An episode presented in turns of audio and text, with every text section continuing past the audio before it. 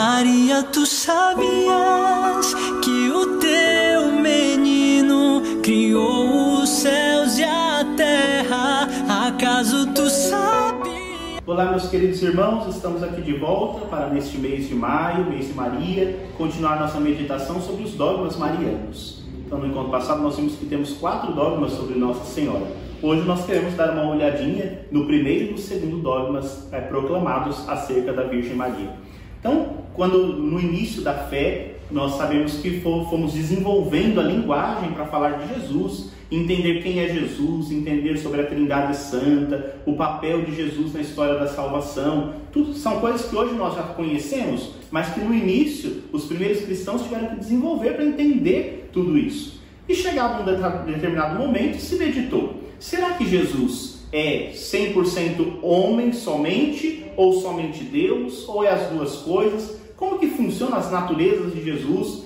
Tudo isso foi meditado em concílios e foi definido solenemente essas verdades a partir da, da ação do Espírito Santo.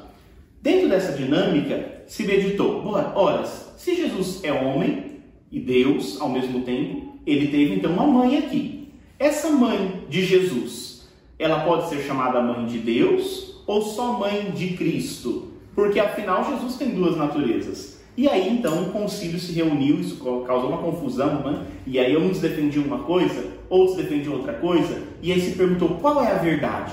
Então os, os padres da igreja se reuniram, os teólogos da época se reuniram no século IV em Éfeso, na cidade de Éfeso, e esse foi chamado Concílio de Éfeso.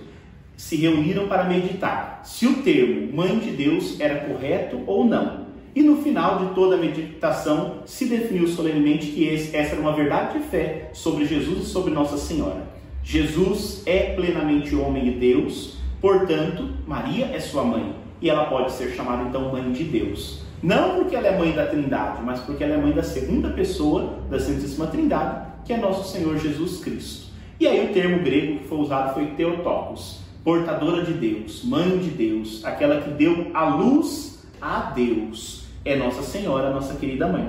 Então esse foi o primeiro dogma proclamado no ano de 431, em que ficou para nós, é muito conhecido, na liturgia da igreja nós celebramos sempre no dia 1 de janeiro. Começamos o ano proclamando que Nossa Senhora é mãe de Deus e nossa mãe tem toda a fundamentação bíblica. Lá Isabel já falou: como posso merecer que a mãe do meu Senhor, a mãe de Deus, venha nos visitar? Então, essas fundamentações ajudaram os padres da igreja, com a força do Espírito Santo, a encontrar essa verdade de fé. Foi o primeiro dogma.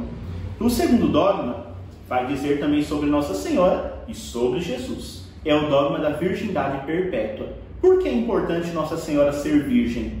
Para que nós tenhamos a certeza de que Jesus nasceu pela ação do Espírito Santo. Também foi uma discussão enorme né, no início da igreja, avançou os séculos para saber se aquele Jesus era filho de Deus, né, sem participação de homem, ou se ele era como um outro profeta, que era fruto da relação né, de um homem e de uma mulher.